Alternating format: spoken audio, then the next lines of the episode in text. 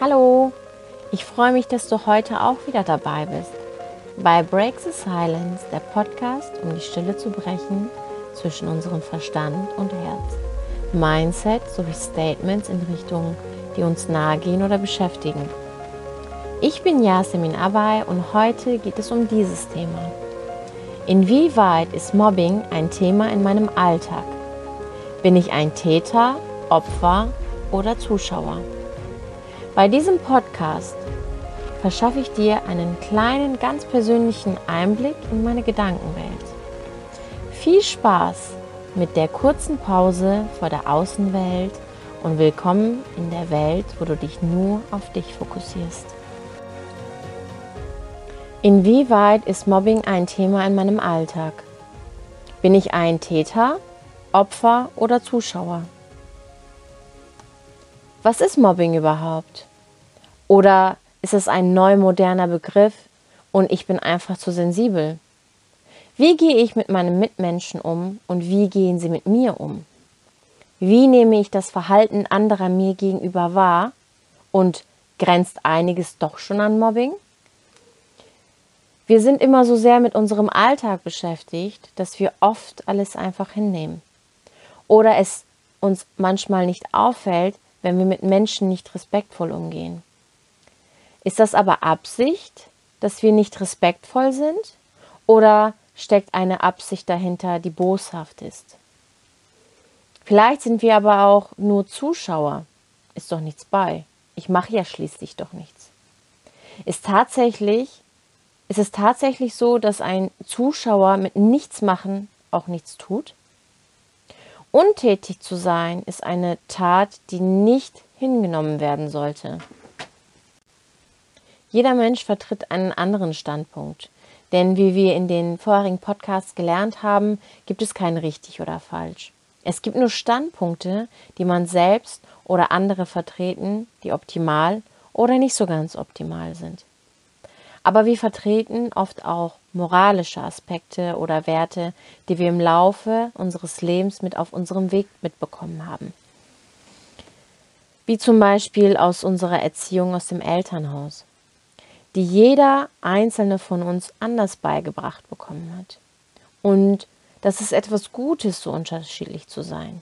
Vor allen Dingen ist es total wichtig, so unterschiedlich zu sein.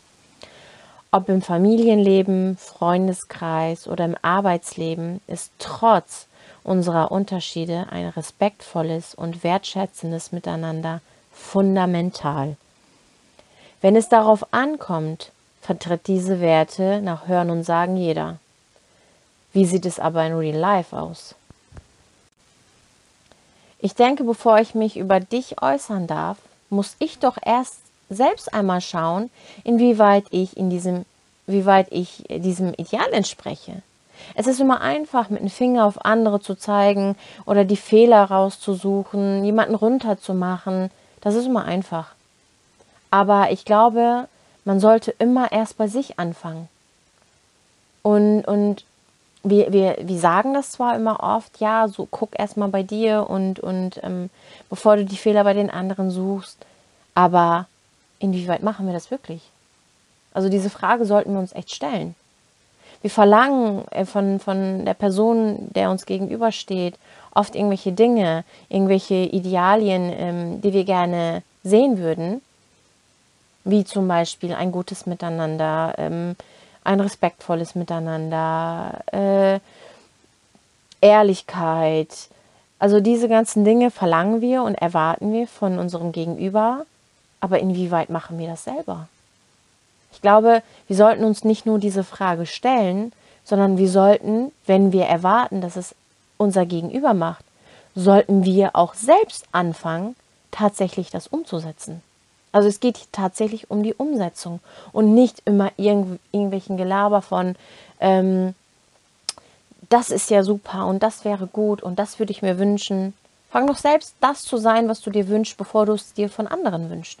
Und ich glaube, dann würde sich schon ganz, ganz viel ändern.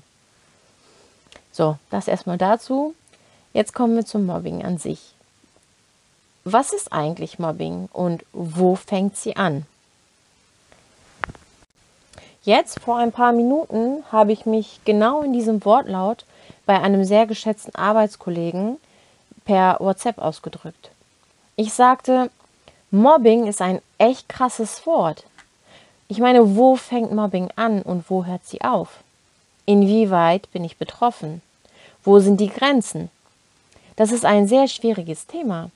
Aber ab dem Zeitpunkt, ab dem man Angst hat, etwas zu sagen, sich insoweit unwohl fühlt, dass man Bauchschmerzen bekommt, weil man sich durch bestimmte Personen unter Druck gesetzt fühlt, dann ist dies nicht mehr in Ordnung.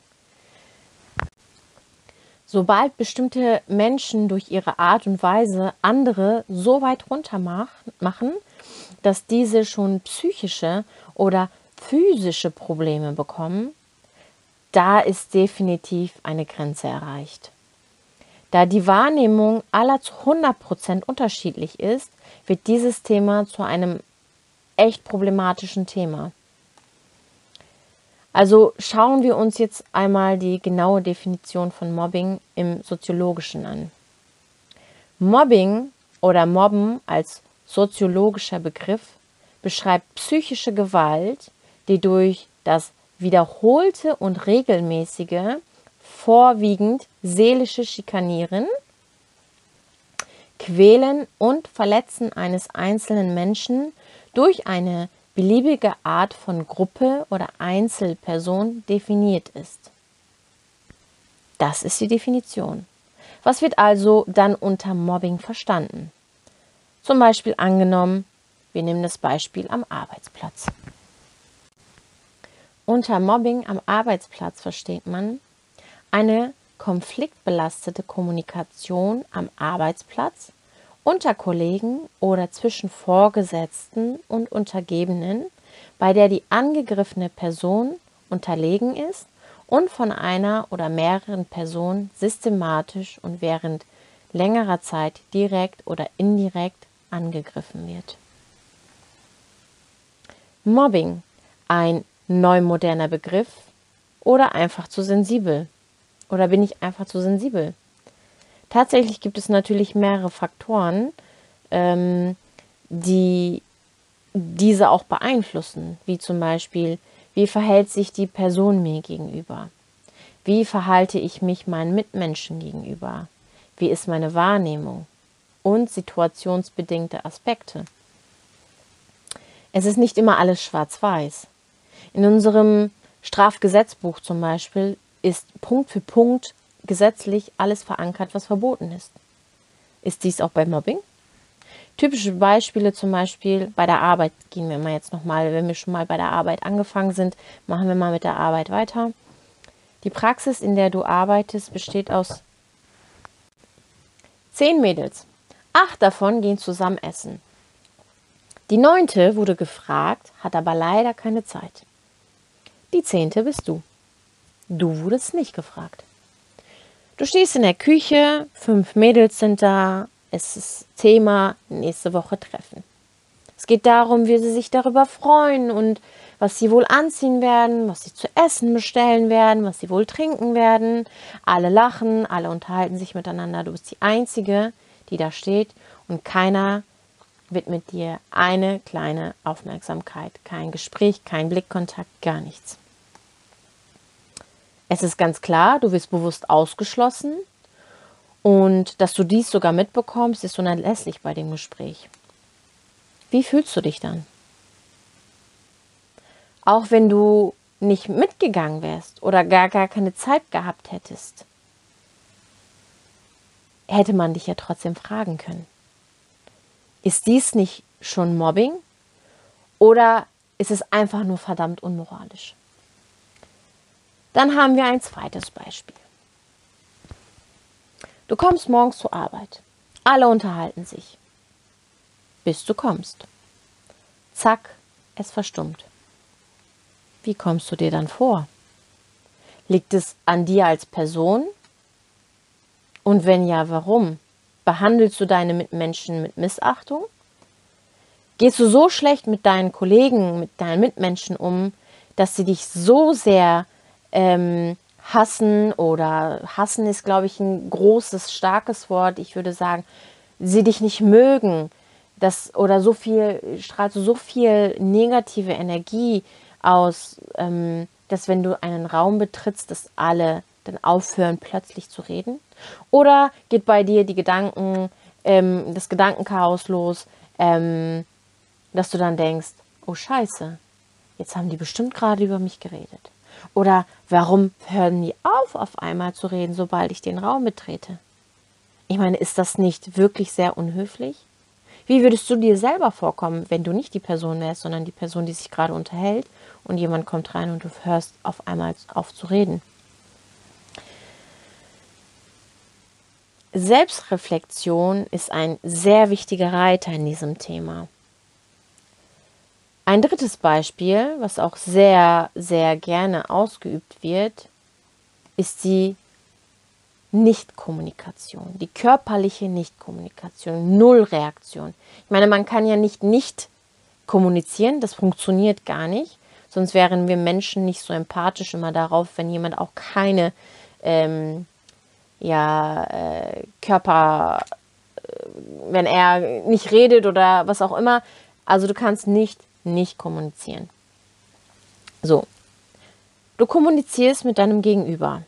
Hast eine Frage oder willst einfach diese begrüßen? Du kommst morgens in den Raum rein, rufst in den Raum, es steht vielleicht einer, vielleicht den, den du direkt anredest oder mehrere Personen und es kommt keine Antwort. Es kommt einfach keine Antwort. Machen wir es krasser, du, du sprichst jemand direkt an und begrüßt sie. Guten Morgen, guckst die Person dabei an und es kommt keine Reaktion. Als wärst du nicht da oder als wärst du einfach ein Niemand. Nicht nur, dass keine Antwort kommt, nein, es geht noch schlimmer, sondern es folgt eine Nullreaktion der Körperhaltung. Keine Mimik, keine Gestik, kein Blickkontakt. Ist das ein moralisch und ethisch guter Umgang miteinander? Ich weiß ja nicht, aber man kann auch ohne Sätze wirklich Menschen allein durch die Körperhaltung richtig runter machen. Ich glaube, ich weiß gar nicht, ob das einigen so extrem bewusst ist. Es reicht schon ein Blick. Es, es reicht ähm, die Tonlage, wenn, wenn man dann doch irgendwelche Sätze spricht, es reicht auch die Tonlage. Es ist ja auch immer, wie man es rüberbringt. Ja, es sind so viele Faktoren und Aspekte. Es kommt auf die Mimik an, es kommt auf die Gestik an, die Tonlage, der Blick an sich, der Satzbau. Ähm, es kommt immer auf so vieles an. Dann werden wir mal etwas krasser mit dem Beispiel. Du bekommst einen Auftrag, deine Kollegin enthält dir bewusst Informationen, die du aber brauchst, um dass du ein gutes Ergebnis schaffen kannst. Ihr seid ein Team und es ist ein gemeinsames Ziel, in Teamwork gute Leistung zu einem guten Ergebnis zu transformieren.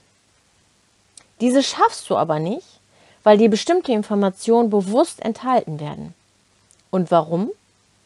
Um am Ende sich an deinem Misserfolg zu beglücken und sich größer zu fühlen oder gar um vor anderen etwas gegen dich in der Hand zu haben, um dich klein zu machen. Auch dies ist keine Mobbing? Hm. Nein, vielleicht nicht, aber wenn die ähm, aufgelisteten Kleinigkeiten